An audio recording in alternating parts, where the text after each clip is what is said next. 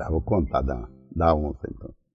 Uma vez eu fui trabalhar numa fazenda de praieiro, aí o cara mandou arrancar mandioca numa roça. Uma carroça. Aí eu fui lá e tô arrancando uma delas. Tô escutando que o negócio tá estralando, tá estralando. Não levei paciência. De esse bicho pulou em mim assim, eu saí fora, eu peguei nas duas mãos dele. Falei, pô, você não, né? Ela levantou junto comigo, assim, quando levantou, que pulou em mim. Eu peguei ela daqui dos dois braços, assim. E ela aqui me mordeu, afastei ela, assim. E ela só levantou pra me pegar, eu peguei nas duas muecas dela. Aí não tinha jeito de eu jogar ela pra. Oh, e assim eu vi um toquinho, falei, ah, vou ali naquele toquinho. Aí levava ela de face lá, batia a bunda dela no toco. Aí ela não olhava mais pra mim, ela já não queria mais me morder. Quando eu, eu ia golpear ela, assim, ela olhava o toco assim, fazia. É uma hora daquela que aí olhando pra trás, eu empurrei, ela larguei, deu um grito, ela se mandou. Deu um empurrão nela, essa onça, ó. Mas ó, pegou o mato. Acho que tá correndo até hoje essa onça.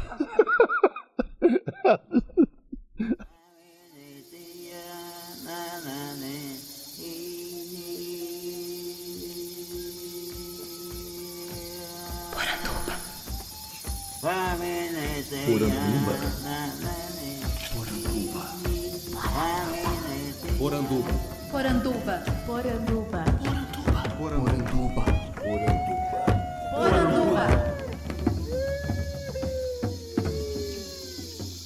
Bem-vindos à nossa Poranduba, o podcast sobre as histórias fantásticas do folclore brasileiro. Eu sou Andrioli Costa, o colecionador de sacis, e serei seu guia. E no episódio de hoje eu tenho o prazer de reencontrar aqui o grande Ricardo Pieretti, pesquisador e autor de Os Causos, uma poética pantaneira, correto? Isso. O filme se chama Os Causos, uma poética pantaneira. E o livro, Os Contadores de Causo e a Poética dos Pantanais. Temos então uma produção multimediática, né? A gente vai falar um pouco de toda essa trajetória do Ricardo que vem da pesquisa, que depois foi para uma socialização dessa nossa cultura popular do Pantanal e terminamos ali com todas as novas experiências narrativas que ele está desenvolvendo, muito em frente também da Fundação Nerito Câmara, né? Temos muito assunto para tratar hoje. Ricardo, eu queria para a gente começar, você se apresentasse com as suas palavras para os nossos ouvintes e se concentrasse também em falar da onde que você vem, onde é que você nasceu, porque acho que é importante para a gente conhecer também do contador de histórias um pouco das suas raízes, né? Eu sou Ricardo Pieretti Câmara, sou nascido em Vinhema, sertão do Mato Grosso do Sul. E dizem que com seis anos de idade eu já tomava, seis meses de idade, desculpa, eu já tomava tereré. Lá eu aprendi os causos com uma professora e grande é, cozinheira que se chamava Dona Bené. E a partir daí me apaixonei sempre por esse tema. E quando eu cheguei na faculdade de jornalismo, aqui na UFMS, é, estudei a cultura dos nossos indígenas. E quando fui para um doutorado lá em Barcelona, na Espanha, eu resolvi juntar tudo isso e fiz então uma tese sobre os contadores de causa. Claro que aparece a Dona Bené, claro que aparece os nossos indígenas e claro que aparece muito da cultura sumato-grossense. Isso é, é, bem interessante, né? Você fez uma trajetória parecida com a minha, fez jornalismo primeiro e no jornalismo se encantou encontrou espaço para tentar tratar dessas coisas que são tidas como justamente o oposto do que o jornalismo vai falar, né? Não é nada objetivo, não tem nada de concreto, é o imaginário. Como é que foi isso? Exatamente. Eu acho que nisso as raízes falaram mais alto, né? E quando eu terminei, inclusive, o curso de jornalismo, eu já fazia como aluno especial matérias de linguísticas, de artes, dentro da própria Universidade Federal. Então, o jornalismo me deu, foi de, de alguma maneira, um trampolim para entrar nas ciências humanas. Né? Lá no primeiro ano a gente faz antropologia, sociologia, psicologia, e isso é, me encantou, me levou de uma certa maneira para essas ciências é, humanas que falam mais, que dialogam mais com minha própria experiência, com minha própria trajetória. E por que Espanha? A Espanha, na verdade, que me chamou foi o jornalismo. Eu pretendia ir para Navarra, que tem uma escola importante lá de, de, jornalismo, inclusive que era isso no início dos anos 2000 o contraponto da, da escola americana, e Navarra teria então uma, uma maneira é, menos sintética, menos objetiva, igual você disse, de um, jornalismo, seria um jornalismo um pouco mais subjetivo, e a convite da professora Ruth, que era é, uhum. professora então no jornalismo da Federal e tinha feito um doutorado em Barcelona, eu resolvi ir para Barcelona. Foi na UAB? Foi na UAB, lá que, que eu fiz o. Estava começando um doutorado em humanidades. E esse doutorado era para mim um parque de diversões, porque tinha tudo que eu gostava. Tinha arte, política, filosofia, cultura latino-americana, enfim, tinha tudo e era tudo misturado. Olha só que interessante, gente. Vocês prestem atenção nisso, né? É um doutorado em humanidades, né? Uma tentativa já. Quando que você fez? Foi 2007? Você terminou, né? Terminei em 2007. Comecei é, no meio do ano de 2000. Foram sete Nossa, anos. Já pensou? Faz quase 20 anos, então, a gente está tentando brigar por uma universidade que atravesse os conhecimentos e lá já tínhamos essa faculdade com um programa de pós-graduação que estava buscando justamente essa interlocução entre as várias áreas. Exatamente. Então, quando eu vi a emenda dessa, dessa universidade e desse curso, eu me apaixonei e falei: é isso que eu quero. E o que eu queria, na verdade, era conhecer os meus limites, minhas limitações. É, o ouvinte, nem todos sabem, mas eu tenho uma lesão medular, tenho uma tetraplegia e eu queria ir para um, um país, para um lugar que eu pudesse ter uma independência maior do que que eu tinha no Brasil. Então isso também foi uma foi uma coisa que pesou para eu escolher Barcelona, que Barcelona tinha tido as Olimpíadas de 92, tinha preparado muito a cidade e foi uma experiência sensacional. Você fez trabalho de campo, né? Exatamente. Esses sete anos eu não fiquei encerrado em, em um laboratório em um gabinete. Inclusive, fiquei muito tempo no Brasil durante esse período. É, e nós fomos para as fazendas do Pantanal, nós fomos para as bordas do Pantanal, porque eu quis fazer o meu trabalho e, como eu disse, eu já tinha me contaminado com a cultura indígena, com a cultura sertaneja, que é de onde eu venho, e queria ainda colocar a cultura da fronteira. E procurei uma professora que tinha estudado o mãozão, professora Áurea Rita, não sei se já teve no seu programa, mas não, é, que legal. é uma, uma professora que, que deve é, falar aqui. Ela fez uma dissertação de mestrado sobre o mito do mãozão. Ela é de Dourados.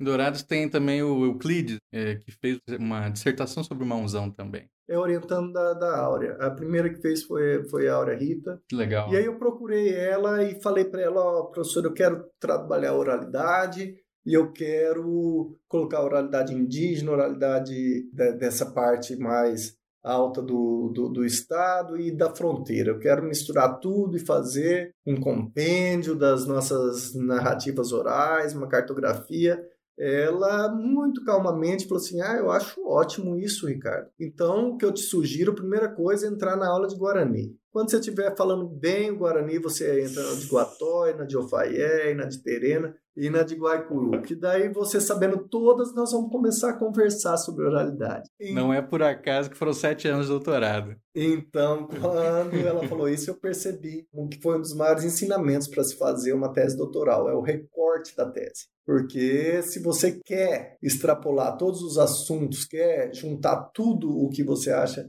que pode, não é numa vida só que você vai conseguir. Né? Muito conhecimento alastrado. Então nós fomos recortando, recortando, recortando, até que nós focamos no Pantanal. E focamos no Pantanal porque era começo de século, era começo de milênio, então a gente poderia ali fazer é, uma tipografia do, do que eram as, as histórias naquele momento. E era um momento especial porque você tinha ali o encontro de dois tipos de oralidade, que é a oralidade primária e a oralidade secundária. A primária, que é aquela da pessoa que ainda não foi alfabetizada, que não teve contato com as letras, que não teve contato com a escrita. E a secundária, que é essa pós-escrita, que é a de rádio, da internet, da televisão. E, esse, e havia esse encontro naquele momento, no Pantanal. Então, nós resolvemos fazer focado nisso. A professora Áurea é, me mandou para a maior especialista de oralidade do Brasil, que é a querida e saudosa Jerusa Pires Ferreira, que tem um trabalho é, gigantesco é, de narrativas orais. Isso que eu ia perguntar, porque a professora Jerusa faleceu esse ano, não foi? Foi é, o final do ano passado. Final do ano passado. Muito recente, né? Esse contato, então, foi todo mediado pela professora Áurea. Pela professora Áurea, porque ela não tinha o doutorado, ela tinha só o mestrado. Então ela falou, você tem... eu não tinha nem essa noção.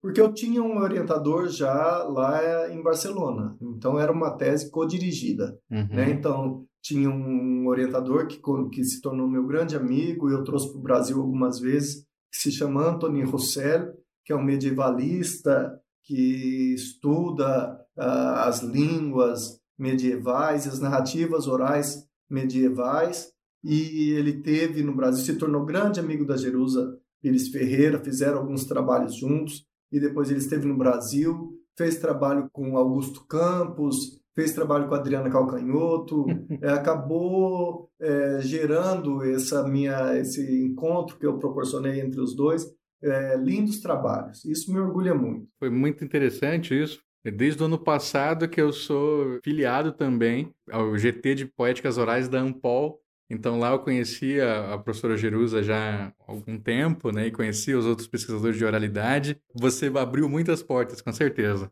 É, foi muito bacana tudo isso que, que aconteceu durante esse meu processo de tese. Tanto que na, na no encerramento, quando eu defendi a tese, estiveram é, em Barcelona para um projeto que tinha como curador o Antônio Rossell. É, foram alguns pesquisadores de oralidade, como Erin Dopin Smith, que também veio da PUC, porque a professora Jerusa é, entrou nessa co-direção da tese pela PUC. Né? Então, o meu acesso era lá na PUC. Então, alguns pesquisadores, como Ellen Dopen-Smith, que é grande estudiosa do cinema latino-americano, como Arnaldo Antunes, é, estiveram, assim como a própria Jerusa Pires Ferreira, num, num evento que aconteceu na La Pedreira, que é um prédio ícone de Barcelona, projetado pelo arquiteto é, Gaudí, Antônio Gaudí, é, celebramos lá essa oralidade brasileira. Foi uma coisa muito especial e que renderam muitos frutos.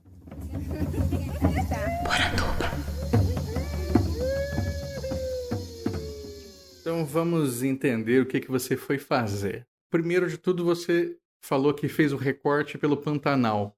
E para chegar nos causos, né? Porque temos o caos, temos a lenda, temos o mito. Como é que você escolheu o caos? Isso foi é, uma coisa mais ou menos orgânica. E aí eu sempre cito a Dona Bené por isso, porque isso vem lá de quando eu escutava os causos da Dona Bené, né, de criança. Quando eu fui estudar, quando eu fui escolher esse tema de tese, eu achei que aquela história, aquela performance que a, que a Dona Bené fazia não estava ainda registrada. Não era uma coisa que que eu pudesse classificar como conto, ou que eu pudesse classificar como romance ou como novela. E foi aí que nós começamos uh, a, a pesquisa. É, antes de entrar nos causos pantaneiros, é porque o programa de doutorado é o seguinte: primeiro você faz as disciplinas, essas, é, essas que eu comentei no início, né, que a gente tinha cinema e arte, arte política, fotografia, enfim, todas essas é, matérias que você escolhe, a partir daí você faz um, uma defesa, aí depois você faz a tesina, que seria o equivalente a uma dissertação no mestrado. É, era o que tinha disponível, tinha uma grande biblioteca brasileira que tinha é, a obra completa do Jorge Amado, e a gente foi então fazer um trabalho sobre a oralidade na obra de Jorge Amado. Foi muito bacana, teve uma boa repercussão. Isso é, já era que ano?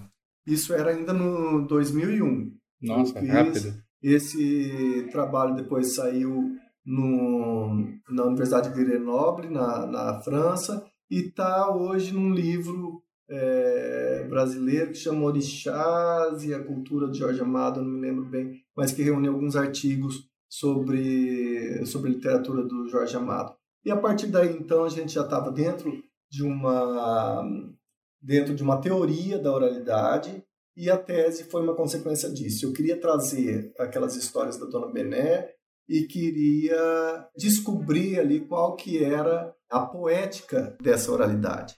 Como é que você distingue o caos do conto popular? É que o caos ele não está escrito. O caos ele tem que permanecer na oralidade. O caos só é aquele momento contado.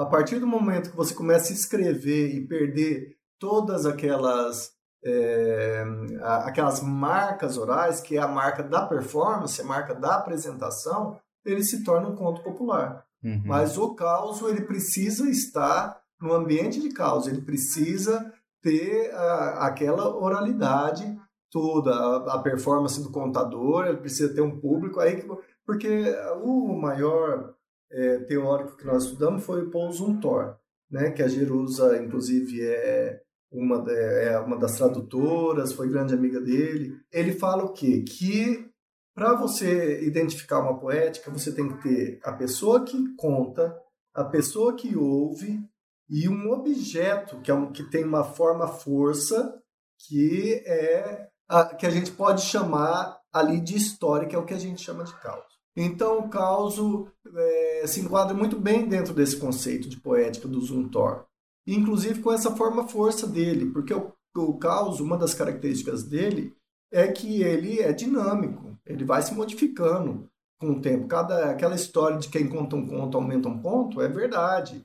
E às vezes a mesma pessoa. E às vezes a mesma pessoa. e essa história passa por séculos, né? E ela vai sendo transformada e você a reconhece por essa forma força que ela tem, de você reconhecer mesmo. Ela tem ali alguns elementos que a faz ser um caos. Muito bom, cara. É uma, uma ótima distinção colocada, né? Acho que todo mundo entendeu, fica bem didático.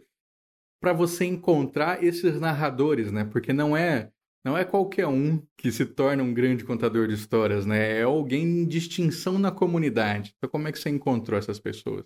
Exatamente. A isso eu recorri primeiro aos meus avós. Minha avó Benedita tem agora 97 anos está viva, hum, graças hum. a Deus, e eles são descendentes de italiano. E ela contava que nas fazendas vinha ah, aquela pessoa, eles aguardavam é, uma pessoa para contar causos. Ia passando de fazenda em fazenda, se juntavam no terreiro do café e, e passavam a noite ali, até altas horas da noite, ouvindo as histórias daquela pessoa. E essa pessoa era uma pessoa dileta, era uma pessoa que tinha o reconhecimento da comunidade, era uma pessoa de fama. Né? Então, essa fama dessa pessoa, eu, eu acreditava que ainda perduraria, que ainda a gente teria essas pessoas reconhecidas por contar é, histórias, por contar causos. E eu comecei então uma pesquisa eh, nas fazendas, é, ligava para todas as pessoas conhecidas, desde peões até donos de fazenda, para saber, escuta, tem alguém aí que é um bom contador de causa? E aí a pessoa não, não, não liga bem o que, que é Verdade. Esse, esse contador de causa. Então eu fui levado a poetas, a historiadores, a pessoas que falavam só em rimas, uma série é, de tipos é, de oralidade que não era o que eu estava procurando. Isso é engraçado, que quem vive a cultura não percebe, né? não percebe, não dá é. valor àquilo, não é, acha que alguém esteja, um pesquisador, esteja procurando por aquilo, por aquela história. Até que daí um dia uma amiga de fazendeira de Maracaju, Cláudia Garcia, estava empenhada em, em, em, encontrar esses contadores de causa, falou para mim, Ricardo, olha, aqui em Maracaju tem um cara que é muito conhecido por contar histórias, mas ele tem um problema, ele é muito mentiroso. E aí eu fui levado até o seu Perigoso, que foi um seu Perigoso, uma, famoso, uma grande estrela aí do meu trabalho. E a partir do seu Perigoso eu comecei, eu descobri então que eu tinha que colocar mais esse elemento para encontrar os contadores de caso. E comecei a perguntar, escuta, lá para os seus lados tem algum mentiroso? mentiroso? Isso é muito interessante, que a semana passada eu tava com os, com os, meus avós, a gente falar, porque meu avô faleceu esse ano, né? Eu tava lá na chacrinha do, da minha avó hoje, A gente lembrando do vô e os ouvintes aqui do programa sabem as, as histórias que o vô contava, a história do Saci que fez um pacto com o cara e tudo mais. E o meu tio falava assim: oh, mas aquele velho era bom de mentir, hein? A mentia, mentia. E as mentiras eram justamente essas histórias, né? O pessoal entende muito isso como uma enganação. Mas se diverte, todo mundo se divertia ouvindo. Exatamente, era um entretenimento, né? E é muito surpreendente que quando a gente começa a ir a fundo com essas histórias, é, primeiro que na, na minha pesquisa eu descobri três tipos de contadores. Os contadores livres, que são aqueles que não têm nenhum compromisso com a realidade, nenhum compromisso com a verdade. Ele conta o que vier na cabeça. O seu Perigoso era um bom exemplo dele. É, ele falava de uma bicicleta de 180 marchas que soltava é, terra pela frente e barro por trás. Ele tinha, além de tudo, uma profissão muito simbólica no mundo do imaginário, da oralidade, que ele era furador de poço. E o furador de poço, em muitas culturas, ele tem aí uma, um elemento mágico, porque ele conhece realidades é, que na superfície não conhecemos. Né? E ele contava, ele se gabava de ser grande matador de onça, com que uma bala só ele matava 12 onças, enfim. É, esse era o tipo do contador livre, que não tem essa, é, esse compromisso em parecer que está contando verdade. E depois tinha os contadores moderados, que, que ficam numa espécie de linha muito tênue entre o que é real e o que é imaginário. Então ele quer, ele quer te contar uma coisa muito surpreendente, mas aquilo não pode parecer que seja mentira. Né? Ele tem que contar uma história. Por exemplo, tem o seu Silvério lá em Miranda, que era um, um desses tipos, e ele era evangélico. Isso acontece é, muito quando acontece quando entra essa questão é, religiosa nas, nas contações de histórias, porque tem toda aí um tipo de história que é meio que proibida, né, para alguns tipos de religiões. Então, por exemplo, eu falava do mãozão para o seu Silvério, ele falava, eu já ouvi essa história, contava toda a história, com todos os elementos que ela tinha, e no final falava, eu não acredito que isso seja uma ilusão, eu acredito que seja algum diabo que está enfiado dentro da, dentro da mata. Entendi. Então, para ele, isso não ia parecer que ele estava contando uma mentira, porque o diabo existe e está encerrado. E aí tem os contadores reprodutores, que eu chamo que são aqueles que reproduzem as histórias é, e querem parecer mais, mais fidedignos possíveis. Então ele não quer parecer nada que aquilo lá seja em verdade, que aquilo seja inventado. Ele quer contar uma história tal qual aconteceu. E ele normalmente é o, o bem informado, né? Como se ele captasse essas histórias de várias pessoas. Então, tem um fulano que fez isso, tem um amigo que fez aquilo. Exatamente. E você falando do amigo, e isso é um tipo também que é importante nos casos, é a pessoa para fiar aquilo que ele está contando. Uhum. Todos os contadores têm alguém é, para comprovar que o que ele está contando é verdade. geralmente é a esposa, geralmente é, é, a filha, mas sempre tem que ter alguém para ele virar e falar, não é verdade? E ele fala, é, exatamente, é verdade.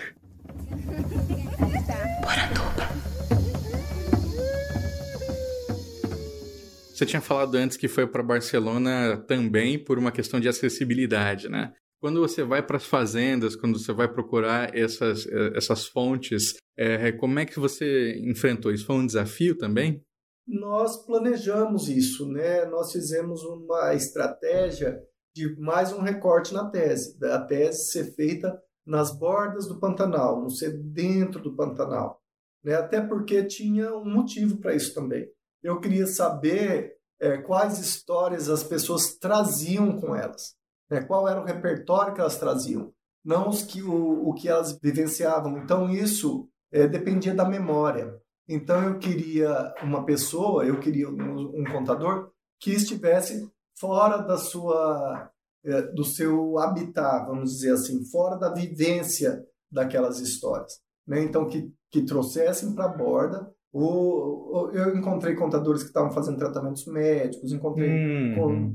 contadores que eram peões aposentados, encontrei é, contadores que eram administradores de fazenda, que já não administravam mais no meio do Pantanal e que estavam agora é, mais próximo da cidade. Então, pessoas que traziam na bagagem essas histórias. Mulheres contam muita história também? Mulheres contam história, mas isso é uma outra pesquisa. As histórias das mulheres não são as mesmas que os dos homens. Era muito interessante porque você via a roda formada pelos homens contando as histórias e as mulheres com sua própria roda. E às vezes eu ouvia, me interessava em ouvir aquelas histórias das mulheres que estavam é, próximas, ela contando de repente o mesmo tema que estava circulando ali na roda é, dos homens, mas com o ponto de vista delas. E elas é, interrompiam quando você se aproximava? Tinha alguma dificuldade você, como pesquisador homem, também conseguir captar é, essas histórias das, das mulheres? Inclusive, quando eu contei isso para o professor Álvaro Banducci, não sei se ele já teve no seu programa. Ainda não, é, mas o pessoal já ouviu falar. Então, ele, ele me sugeriu, falou, Ricardo, isso é sensacional, você tem que é, abordar só os causos femininos, os causos contados pelas mulheres. Porque os causos, é, uma da, da, das coisas do caos pantaneiro que nós identificamos é justamente a masculinidade. Porque o pantaneiro ele sai da casa e ele traz essa história. Então é um momento de contar causos no Pantanal. É aquele, aquela hora depois do almoço, é a hora do tereré, é a hora antes de dormir, é a hora que o gado tá que o gado está pastando, vamos dizer assim, porque eles estão em movimento nas comitivas. Então é esse momento que se conta e que se transitam as histórias do homem pantaneiro. Então precisa ser história de valentia, uhum. precisam ser histórias de aventuras, precisam ser histórias é, de desafios. E isso traz uma característica muito é, peculiar para os causos pantaneiros. É, o, a mitologia pantaneira acaba sendo toda dentro do universo masculino. Depois, conversando com outros pesquisadores, eles encontraram algum mito feminino, mas nós, nos 164 causos que nós é, avaliamos para essa tese, não havia nenhum. Você lembra de qual mito feminino seria esse? Ele falou alguma coisa de alma, e daí a Eu alma pensei também, no espírito. É. É, daí a alma também entra numa, numa questão aí fora de gêneros. É, mas o que eu quero dizer com esse, essa mitologia dentro do universo masculino é, por exemplo, na Amazônia, a gente tem lá a mãe d'água, a mãe do fogo, a mãe da, da, da floresta. No Pantanal a gente não tem. É o pai da mata, é o minhocão, é o mãozão, é o pé de garrafa, enfim, Bicho, bicho homem, bicho não sei o quê. Né? Exatamente, porque não fica bem para um pantaneiro enfrentar um, um mito mulher, né? Não seria de bom tom falar que ele teve que destruir o mito, que ele teve que derrubar uh, aquela entidade, né? E os animais? Imagino que sejam muito famosos causos com animais, animais falantes, animais que fazem proezas excepcionais. Não chega a ser os animais falantes. Ele entra aí nessa os animais no Pantanal entram aí nesses desafios, nessas questões da lida diária mesmo. Então, o que mais aparece, com certeza, é a onça. Uhum. Então, a onça é aí um, uma ameaça né, aos, aos pantaneiros. Então, eles gostam muito de contar histórias de onça, de encontros com onça. Tinha um contador que, que era o seu Marcondes, que era um contador de bonito. De bonito, falecido também, né? Um artista na arte de, de contar histórias, na, na arte de contar causos.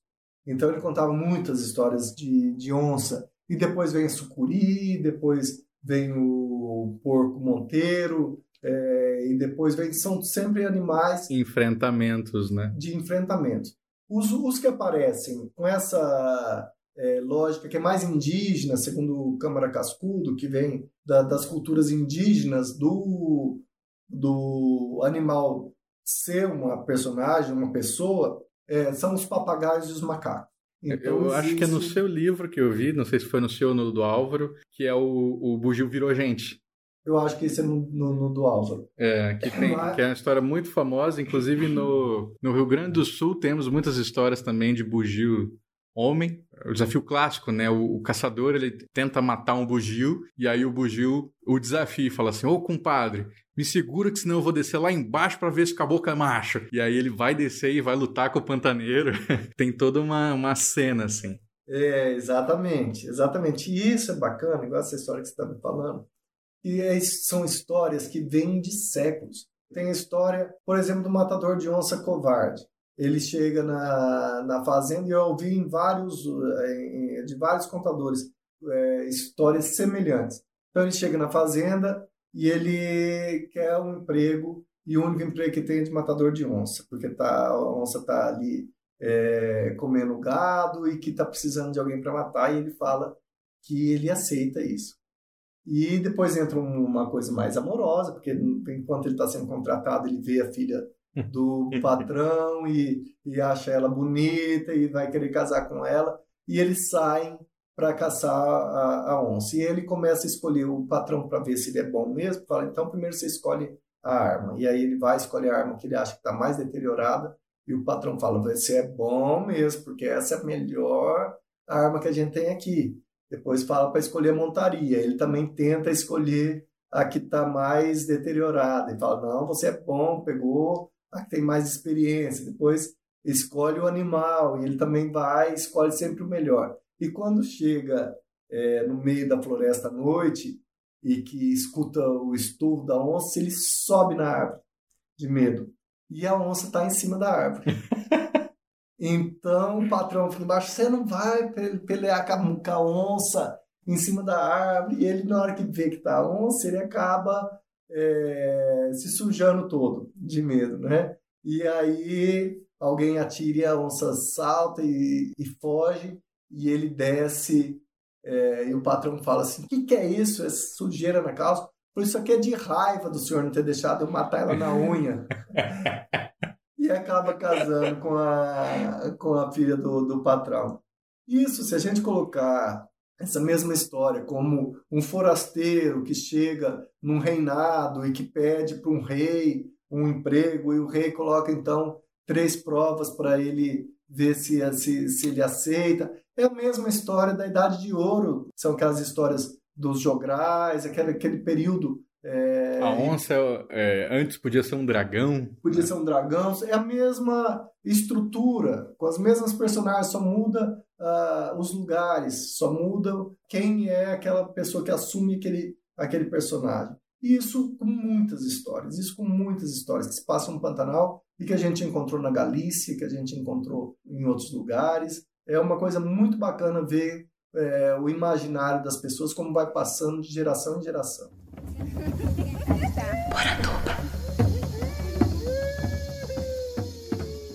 Quais são as histórias, é, os mitos mais frequentes que você encontrou por aqui? Eu sei que com certeza o Saci estava lá presente, né? O Saci estava com uma roupagem diferente do que o Saci que a gente que ficou é, conhecido pelas histórias do Monteiro Lobato. O Saci, no Pantanal, ele tem as duas pernas, ele é um serzinho ruivo. Ruivo ou loiro, né? Eu tava ruivo vendo. Ruivo loiro, e que entra para fazer maldade, enfim, mas que é mais esperto do que maldoso. Esse fenótipo do Saci, né? Ele parece muito emprestado do Jaci Aterê paraguaio, né? Então acho que a fronteira ali está se expandindo e misturando o imaginário. Exatamente, exatamente. Nós não podemos excluir a, a contribuição guarani para as nossas histórias. Né? Então, essa questão da fronteira entra com muita força, não só é, na mitologia, mas também, por exemplo, nos causos que a gente pode podemos colocar como históricos. Por exemplo, a Guerra do Paraguai. A Guerra do Paraguai está muito presente na nossa mitologia e na, na, nas nossas histórias, nas nossas narrativas. É, às vezes ela não é chamada de Guerra do Paraguai, às vezes ela é chamada de outra guerra, uma guerra meio indefinida, mas que você vê que tem os elementos ali da Guerra do Paraguai, que permaneceu nessa memória. E principalmente os casos de enterros. Os enterros é que é outra coisa que vem de séculos em vários lugares tem esse esse mito da, do enterro escondido. Ouro enterrado, gente. Tesouros, né? Escondidos, fortunas, todas elas guardadas ou em botijas ou em panelas, né? Sempre ali no enterramento. Exatamente. E aqui na nossa, na nossa região, esses é, enterros de tesouro estão relacionados diretamente com a Guerra do Paraguai. Sempre são os paraguaios que tiveram que fugir e tiveram que enterrar seus tesouros de alguma maneira. E teve outro que tirou o enterro, né? Tava pousando numa tapera. Tava chovendo, ele foi no tapera. Quando não tá chovendo, eu sou um que não gosta de dormir em tapera, né? Vi dormir embaixo de um pé de pau e entrar numa tapera, sei lá o que que nem. Dormir lá. Mas tava chovendo, ele entrou. E ele não tinha medo disso. Armou a rede dele assim, daí tá deitado chovendo. E eu, tropa dele no piquete assim. Aí, disse que começou um barulho. Ele olhou assim. E daí um pouco aquela voz. Eu vou cair. Falou assim, eu vou cair. Que ele olhou assim. Aí o troço, vou cair. Ó, cai. Né? Caiu uma perna. Caiu uma perna.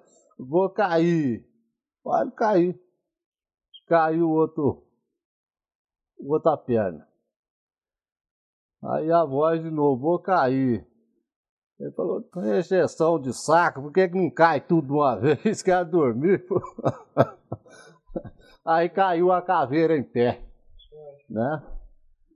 Aí falou, me acompanha. Aí acompanhou a caveira. Aí foi junto, acompanhou, tinha um pezão de figueira. Falou, aí tem um, um guardado aí pra você aí. Aí foi lá, cavucou. O pessoal da fazenda no outro dia só acharam o buraco lá do, do pote de ouro que ele levou. A gente falou do Saci, né? Mas para não perder de vista, uma, uma dúvida que eu fiquei. Quando eles falam que ele é loiro, quando eles falam essas outras características bem diferentes, eles chegaram a nomeadamente falar que ele era negro? Ou essa, essa característica ela fica subentendida? Não, não aparece como um negro. Pelo menos nos relatos que eu tive, nenhum falou o, o Saci é um, um ser negro. Não, ele sempre é loirinho, é ruivinho, é um menino, é esperto, é, é muito mesmo para pra, as lendas paraguaias. Uhum. E você tinha me perguntado outros, né? A gente tem os clássicos, como o lobisomem, aparece em, algum, em alguns momentos com características do, do, do, dos contos mais clássicos mesmos. E o mãozão, que é uma coisa que eu, inclusive, acredito que aconteceu, porque teve aí um fenômeno numa dessas fazendas é, do, Pará, do Pantanal e que o menino ficou é, desaparecido cerca de 20 dias e daí depois ele foi encontrado, já é, já estava um pouco delirante, mas que conta que ele estava muito limpo, que a roupa dele não estava nem amassada e que ele, que ele fala que foi alimentado por uma anta, uma espécie de anta, e que ela servia mel para ele. Então se sabe exatamente é, o que, que aconteceu, mas inclusive eles dão até o endereço desse menino que ainda está vivo, já um, um senhor. Mas o que aconteceu? Isso é muito recorrente nessa região. Explica para o pessoal como é que é o mãozão. O mãozão, tem muita gente que fala que ele parece uma anta. Tem gente que fala que é esse sim, eu me lembrei dele porque você falou de negro. Esse sim, tem alguns contadores que falam que é um negão, uma mãozona, é, com um pezão, e que, que andava lá por, pelos lados dessa, dessas fazendas. Mas é, a maioria dos relatos ele se parece com uma anta, que é o tapir espanhol, que também tem aparece em várias lendas, em várias histórias míticas. Engraçado que eu talvez, se não, se não tiver relação, você pode me dizer. O tapir, normalmente, ele é muito ligado a mitos sexuais, né? Até por causa do pênis dele, que é um, é um grande fetiche mágico, né, para as culturas indígenas e tudo mais. Mas o mãozão nunca me pareceu ter uma relação muito sexual. Das coisas que você ouviu, você acha que tem alguma coisa? Não chegou. É claro que se a gente for destrinchar isso, né, o simples é, fato de ser um rapto o simples fato de, de dessa criança ser, ser bem cuidada, é, ter ficado lá um tanto de tempo, ter o mel, né, da lua de mel, enfim. É claro que isso, se você for abordar isso psicologicamente, é, a gente pode chegar, mas não é essa a intenção do contador de causa. O contador de causa não, não. Uhum. é porque a, a anta é um bicho muito grande. Eu suponho que é por isso que aparece a coisa da mão grande, é, dela ser grande, dela é, ter cuidado, ter zelado, enfim, pelo tamanho do animal. Não, todo mundo tem medo, só falar nesse nome aí tem medo, mas eu não. Mas diz que é um feroz que não, ninguém vê ele, né? Sei lá como que é. que esse monzão apareceu por lá eu já aqui. Mas trabalhei na fazenda onde ele, ele frequentava mais. Fazenda Laranjeira. Tem umas quantas fazendas que falavam muito. Esse monzão disse que era um loirão, né? Um homão loirão, um grandão. Andava igual a anta, igual a ema, né? Disse que o aspecto ele é um negão, cabeludo, certo? barbudo e forte. Até ele diz que pegou um guri, teve muito tempo esse guri por lá com ele, coisa, e custaram recardar esse guri. Tá com esse mãozão. Foram conversar com o guri todo, depois de dois dias por aí. Perguntar para ele como que ele dormia, aonde que ele dormia. Aí ele falou, ah, eu dormia no capão, mas com quem? Ele falou, ah, junto com a anta. A anta que me cuidava. E se o mãozão encosta na pessoa, ela enlouquece, né? Qualquer mito. Um do, das entidades que o pantaneiro tem muito medo é o pai da mata, que se escuta o grito dele, você não pode responder. Por quê? Porque o pai da mata te faz perder é, o caminho. E isso é um grande medo dos pantaneiros, ele errar o caminho que ele tem que, que, que seguir, o de voltar para casa, enfim. Então, qualquer ruído, porque tem mais essa coisa na mitologia pantaneira, é, você não pode desequilibrar a natureza. Então, mesmo com seus ruídos, com seus sons, com as suas coisas, você não pode, por exemplo, ficar esperando um animal na caça, porque você, isso pode acontecer uma tragédia pessoal, você matar um conhecido achando que aquele animal o animal se transforma, se transforma no conhecido. Então, o, tudo aquilo que é, tira o equilíbrio da mata é transformado, de certa maneira, num protetor da floresta, que é um, a mitologia pantaneira. Curupira temos no Pantanal? Pode parecer. O, o mãozão mesmo, ele pode ter é, laços com, com curupira, mas não é contado assim. O, o curupira é, o caipora, é, que o caipora é mais próximo, se eu não me engano, do pé de garrafa, mas é, acaba sendo parentes distantes. E o pé de garrafa, tinha bastante história dele? Tem bastante história do pé de garrafa, inclusive que os pais é, utilizam disso para gerar medo nos filhos. Então, às vezes, eles reproduzem essa pegada com garrafas para a criança ficar com medo. Tem uma, uma pesquisadora, que é a Cristina Campos, de Cuiabá, que ela diz já ter, já ter encontrado, inclusive, com a figura do pé de garrafa. Então, aparece em, em vários, em várias partes do, do Pantanal a história do pé de garrafa. Eu tenho dois grupos dos meus alunos aqui da UFMS que fizeram um trabalho final de vídeo sobre o pé de garrafa e um desses grupos eles fizeram também pegadas de garrafa na UFMS. É uma boa, uma boa relação, né? Exatamente, exatamente. É fácil de, de um pai educar um filho fazendo as pegadas, não tem quem questionar.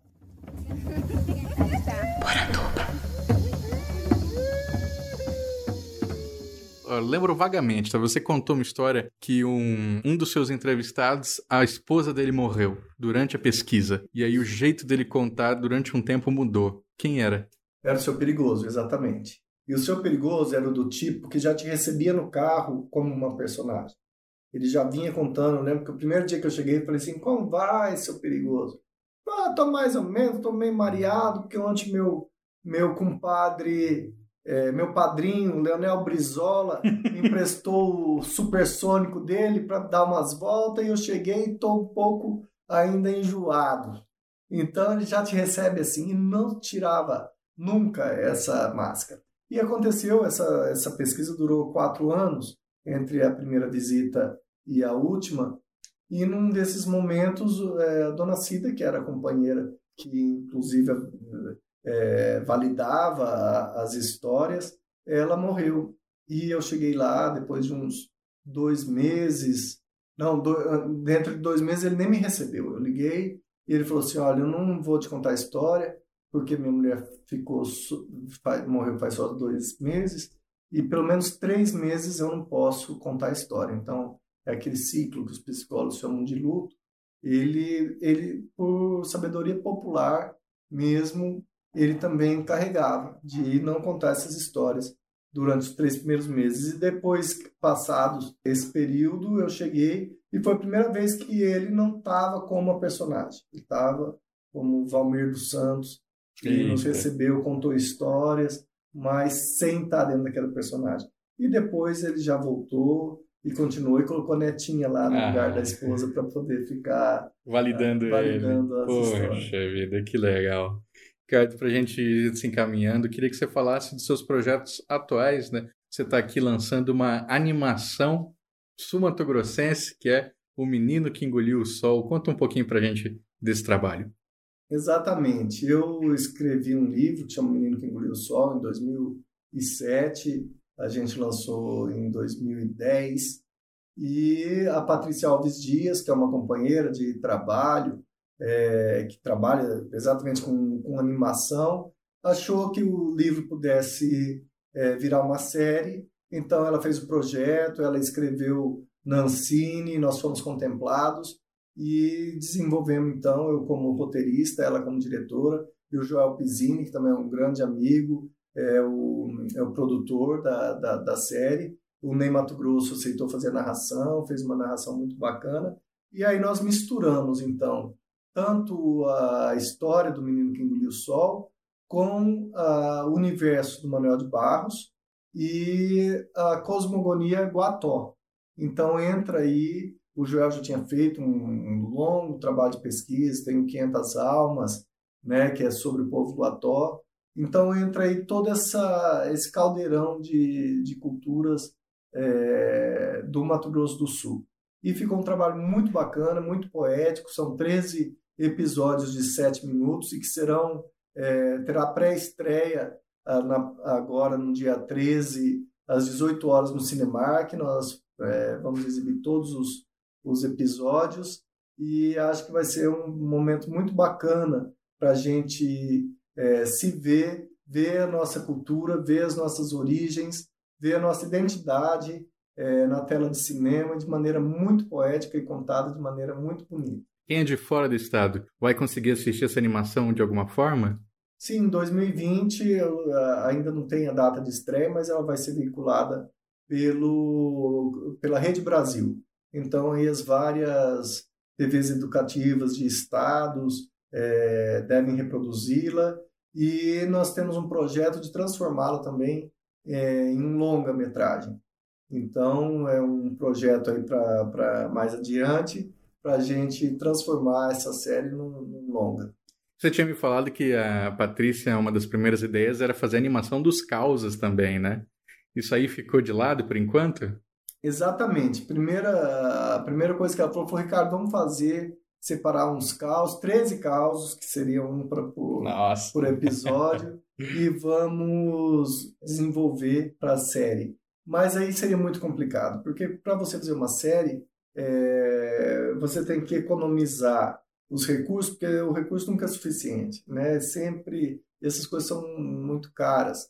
Então você tem que ter os mesmos personagens, você tem que ter os mesmos cenários, tem que sempre ser o mesmo para você ir fazendo em vários episódios. E inviabilizaria fazer dos caos, porque cada um é, teria os seus próprios personagens.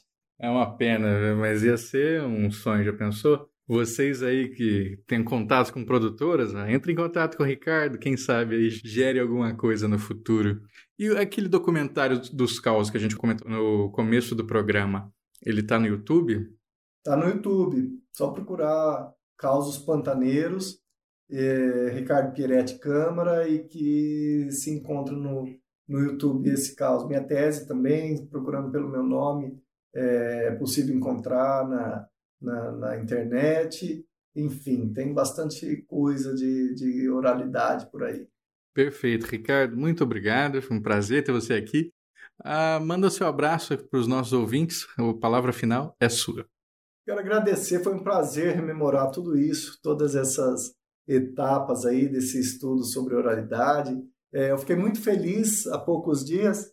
É, encontrei, eu estava numa, numa banca de, de mestrado, eu era ouvinte, na verdade, e uma das professoras da banca, que é a professora de linguística, Aline Sadi Chaves, no final falou assim: Eu estava outro dia em uma banca e tinha uma professora das, de uma escola rural na, de Corumbá e que ela defendeu o trabalho dela e de repente falou segundo Pierete Câmara, a oralidade, não sei o que que tem. E falou assim, e eu fiquei muito orgulhosa de ver. E eu fiquei muito contente de saber que tem pessoas aí pesquisando é, com meu livro, com a minha tese e dando continuidade a esse trabalho, saber que isso não está na, na, na gaveta e que está servindo aí para frutificar com outras pessoas, com outras histórias, com outros lugares. Quero agradecer, Andreoli, a oportunidade de estar aqui no seu programa e mandar um beijo para todos que estão nos ouvindo e escutem, escutem caos, tem muito contador de caos perto de você, escutem histórias, que isso nos, é, nos faz ser sempre melhores.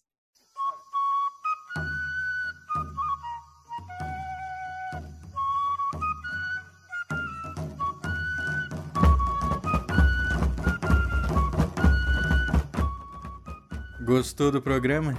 Eu espero que sim. Se gostou mesmo, faça como os nossos queridos apoiadores que assinam mensalmente os planos do colecionador de sacis no padrim.com.br barra saci e no picpay.me barra colecionador de sacis. É graças a eles que nós nos mantemos aqui toda semana sempre falando de folclore. E se você apoia, você também pode fazer parte do nosso grupo secreto no Facebook e agora o recém-criado grupo no WhatsApp. Assim que você se inscreve, você recebe o link para fazer parte desse grupo que está muito divertido, tem muita gente lá e só tende a crescer. Por isso, eu quero agradecer demais o nosso mais novo apoiador da semana, o Eric Silva.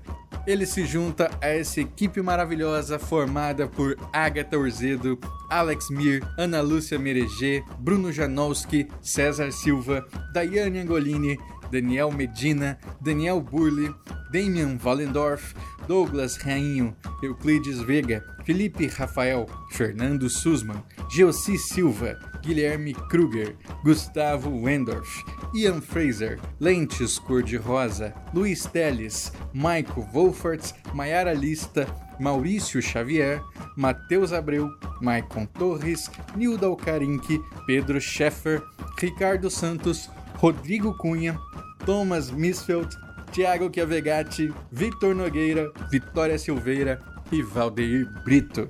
Muito obrigado, pessoal. Vocês ajudam a tirar o folclore da garrafa. Esse podcast foi editado pelo Leonardo Tremesquim, lá do Mitografias, e produzido por mim, Andrioli Costa, o colecionador de sacis. Acesse colecionadordesacis.com.br. Um abraço e até a próxima.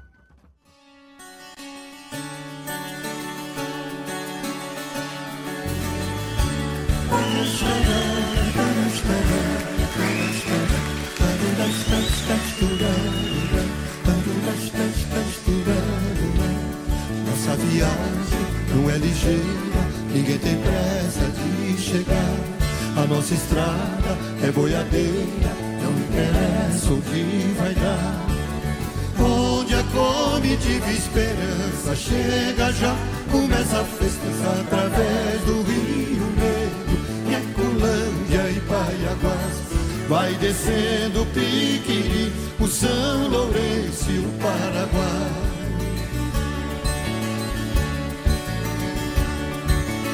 Ei, Pantanal.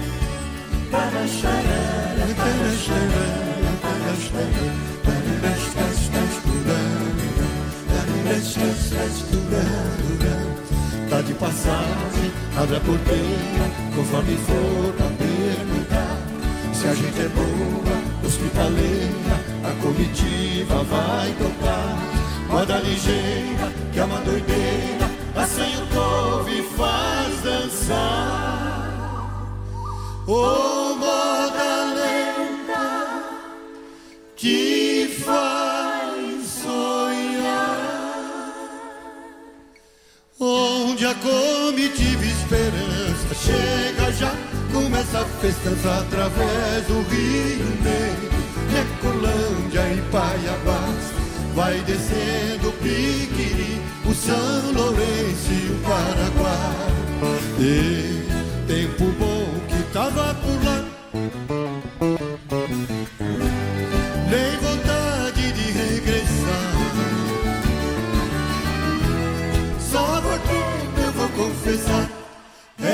águas chegar em janeiro, descolamos um barco ligeiro. Fomos pra Curumbá.